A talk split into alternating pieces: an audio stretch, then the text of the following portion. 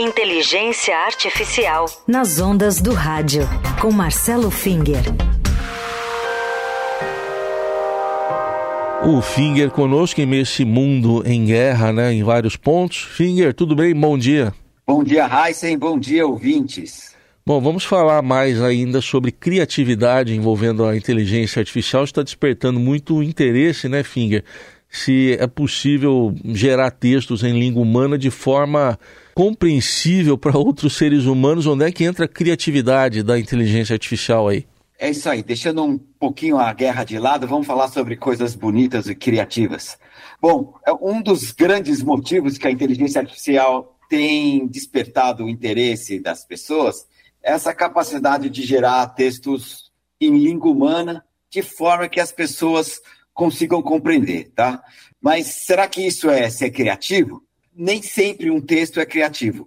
os linguistas ensinam para gente que, basicamente, se abrir um livro, qualquer sentença que você lê lá que não for uma citação, é uma sentença que nunca foi produzida antes. E o fato de ela nunca ter sido produzida antes é uma, uma testemunha de que a linguagem é infinita. A gente é capaz de gerar novas sentenças, todas elas originais, quase o tempo inteiro, tá?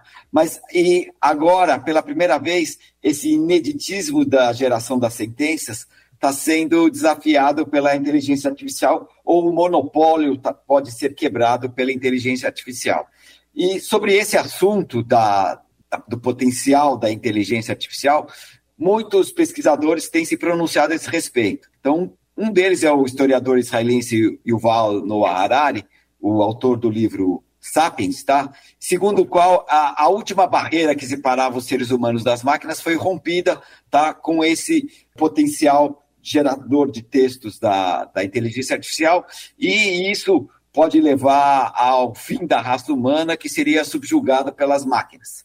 Só que essa é uma, uma posição tanto quanto radical. A oposição a, essa, a, a esse pensamento, vários pensadores e pensadoras no mundo, inclusive aqui no Brasil, apontam exatamente a diferença entre a criatividade e o ineditismo. Então, gostaria de chamar a atenção para uma pensadora aqui mesmo do Brasil que, que trouxe esse assunto à baila, a pesquisadora, a professora doutora Dora Kaufmann, da PUC de São Paulo, que é minha colega, inclusive, no Centro de Inteligência Artificial, lá na USP. Segundo ela, ah, não há dúvida que a inteligência artificial é capaz de gerar textos inéditos, tá? Mas podiam ser esses textos considerados criativos, tá? A verdade é que os textos e as imagens gerados pela inteligência artificial não trazem contribuições inovadoras até o momento. A gente está analisando os textos, eu e vários linguistas junto comigo, tá? Por exemplo, uma saída do chat GPT, e as historinhas, as, os textos gerados por eles, eles são tanto quanto estranhos, artificiais, às vezes ligeiramente infantilizados, tá? Na verdade, eles não têm alma, exatamente no sentido que a gente costuma atribuir, e só que na falta de uma expressão técnica para descrever esses textos, a gente chegou a um consenso falando que esses textos parecem que estão com o pé quebrado, estão meio mancos, assim, não tem um, um escritor deles, tá?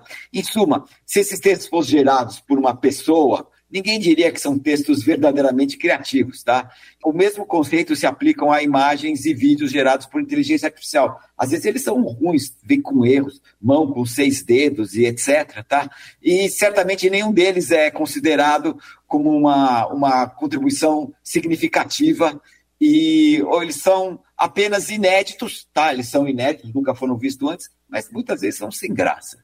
A ideia é entender por que é que isso ocorre. Por que esses são sem graça. Então, é, nessas reflexões com seus colegas, inclusive, a que conclusões vocês chegaram? Então, por que, que isso acontece? Se você conhece o funcionamento, esse comportamento sem graça, ele não surpreende, tá? Que a gente já mencionou aqui em várias outras uh, oportunidades, tá? Que o que a inteligência faz durante o treinamento é detectar e aprender uma série de padrões encontrados nos dados, tá? Então, durante a, a, geração dos textos, o que ele faz é dar uma embalada, uma empacotada nesses padrões e devolver os padrões que ele já viu para a gente. E esse processo aí, ele traz coisas que podem ser consideradas inéditas, mas elas estão presas aos moldes dos padrões aprendidos e, portanto, não, vão assumir um caráter criativo.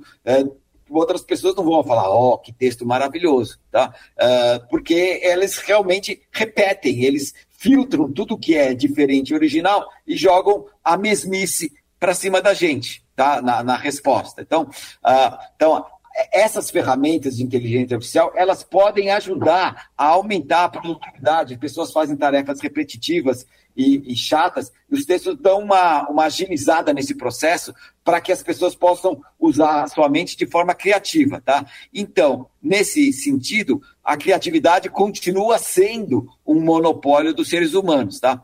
E um exemplo claro disso é a elaboração de belas poesias. Essas inteligências artificiais quando você pede para gerar uma poesia, aí você vê que elas não estão com nada, não tem nada nem de bonito, nem de surpreendente. São uma droga mesmo. E, as, e belas poesias são ainda estão no domínio totalmente humano. Então vamos dar um exemplo que você mesmo sugeriu para gente, Finger, de uma poesia do Vinícius de Moraes, as pessoas vão reconhecer na hora, que é de 1946, publicada logo depois ali das bombas de Hiroshima e Nagasaki é, foi publicada em 54 e em 73, com os secos e molhados, virou essa música aqui. Uma bela música.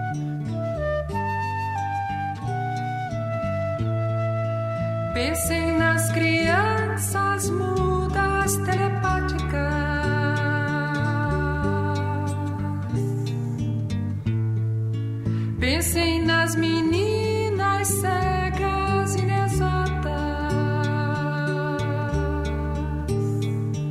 Aí foi a inteligência natural que fez, né? Enfim. Completamente.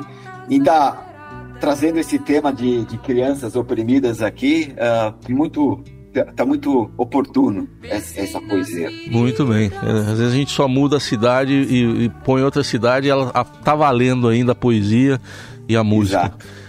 E o Fingers deu uma sugestão bem legal para a gente refletir também sobre esse momento de guerra, né? Não acaba deixando nos deixando refletir também. Mas semana que vem, sexta-feira, de volta aqui Inteligência Artificial nas ondas do rádio. Finger, obrigado e bom fim de semana. Bom fim de semana para você e para todos os ouvintes. Com muita paz.